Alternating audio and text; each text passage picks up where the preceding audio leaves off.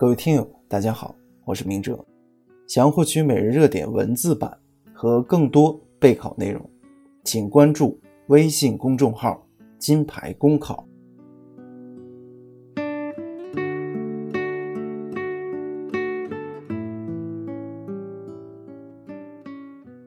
今天的热点来自吴云清的文章，《化解人情雪球，莫让回家成负累》。春节就在下个月，对于漂泊在外的人来说，眼下正是整理一年收获、准备返乡过年的时候。不过，一想到手上攒了多少个红色炸弹，不少人回家的喜悦可能就打了折扣。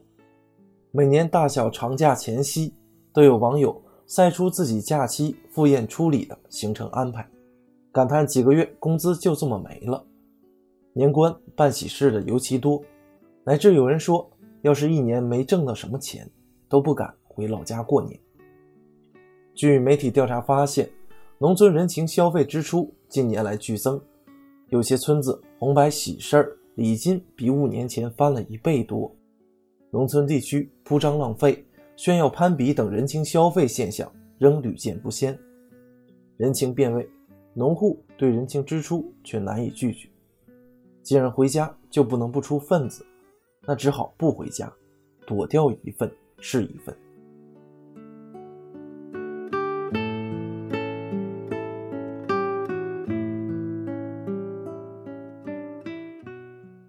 打拼在外的人不敢回来，客观上降低了家乡的人气和经济活力，也挫伤了人才返乡创业的积极性。留守当地的人承担着较高的人情成本，消解了贫困治理的成果。可见，人情雪球不仅是个人和家庭财富之患，也是地方发展之患。任它越滚越大，对谁都没有好处。虽然是大操大办的成本压力和迎来送往之间反复加码，导致雪球越滚越大，却很难指望个人力量中断它的传递。在熟人社会里，名声太重要了，遵从惯例最安全。别人大操大办。你从简就显得小气，若是红白喜事之类，还会担心亲友不满。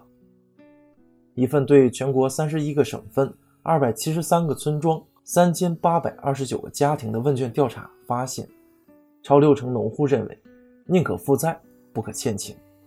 出礼的时候爱惜民生，不敢不出；收礼的时候害怕吃亏，不愿不收。所以，很少有人主动对礼金说不。即使偶有异类，也难撼风气。其实，移风易俗是做得到的。近年，我国不少地方的乡镇村抑制人情消费，治理排场办宴等陋习，卓有成效。总结经验，通常包括订立村规民约，党员干部带头等。制定村规民约要争取最大共识，引导村民自治，党员干部率先垂范。也需要具体的行为规范和监督手段。在阻止人情雪球回抛的过程中，一定有人觉得自己是吃亏了，也一定有人想等自己收回成本，等开始给红包减负。积习难改，如果没人盯着，各种陋习消停一阵子，就会死灰复燃，也不是没有可能。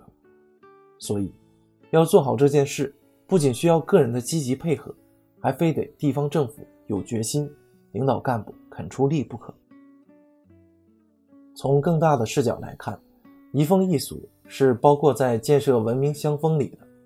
党的十九大报告提出实施乡村振兴战略，其中乡风文明是重要内容。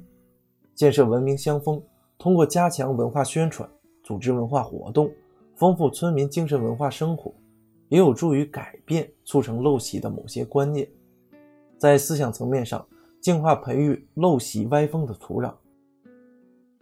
都说农村的年味儿比城市更浓，除了传统年俗保留的更完整，更因为乡亲乡音中那份令人感动的熟悉与亲切，给人以家的质感。人情本是温暖的羁绊，变得令人唯恐不及，岂不悲哀？